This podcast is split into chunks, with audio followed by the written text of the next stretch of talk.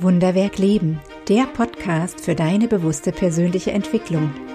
Wenn Menschen und ihre Lebensgeschichten dich ins Staunen versetzen, bist du hier genau richtig. Hier dreht sich alles um die Fragen, wie finde ich meinen ganz eigenen Lebensweg und was können wir Menschen dabei voneinander lernen?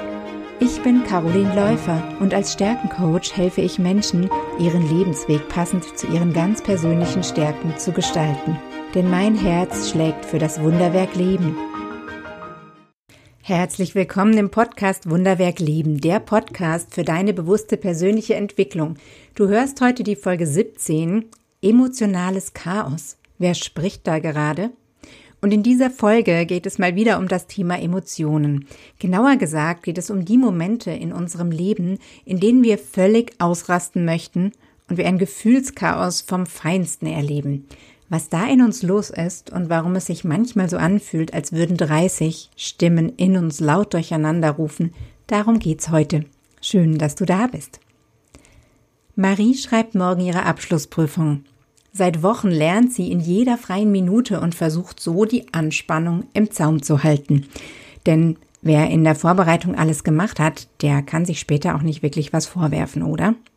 Ihre Nerven liegen trotzdem ziemlich lang schon blank und als ihre Freundin Ellie sie dann trösten will und sagt, mach dich nicht verrückt, du schaffst das eh, rastet sie völlig aus. Sie brüllt, du kannst mich mal und läuft weg.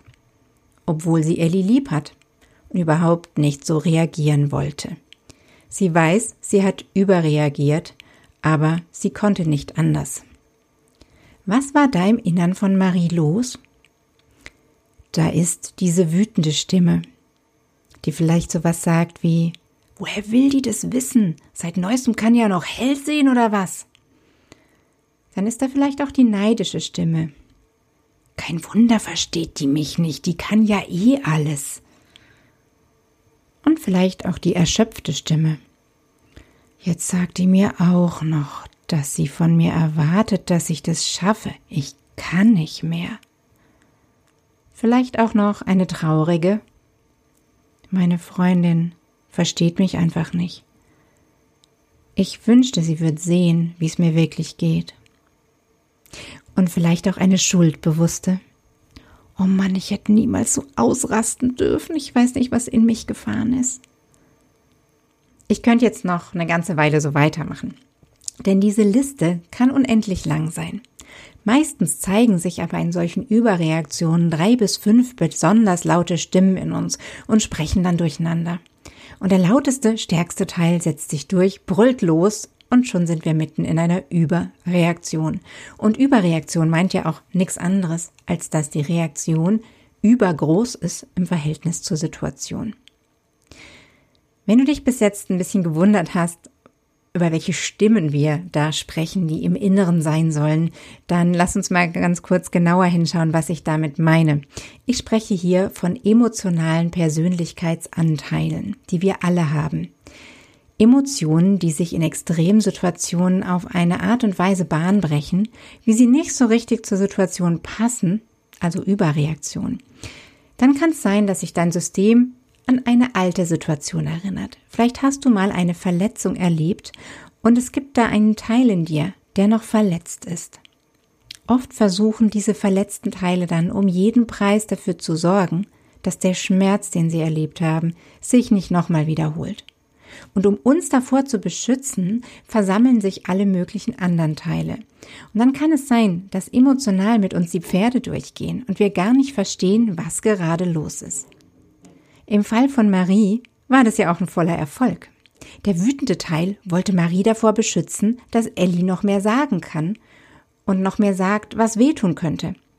Ellie vor den Kopf zu stoßen und wegzulaufen ist daher für diesen wütenden Teil eine super gesunde Reaktion. Gesund für das Innenleben von Marie. Nicht für die Freundschaft der beiden und nicht für Ellie. Keine Angst. Ich bin absolut nicht der Meinung, dass man sich so verhalten sollte. Aber in diesem Fall, wenn wir nach innen schauen, gibt es dafür einen guten Grund. All die emotionalen Teile in Marie, die sich in der Situation gezeigt haben und zuständig gefühlt haben, um den verletzten Teil zu beschützen, haben sich gezeigt, weil sie für Marie was Gutes wollten. Sie sind sozusagen aufgestanden, haben kurz beraten und gemeinsam entschieden, Wir müssen sie beschützen vor diesem Schmerz. Es könnte vielleicht gefährlich werden, was Ellie da sagt.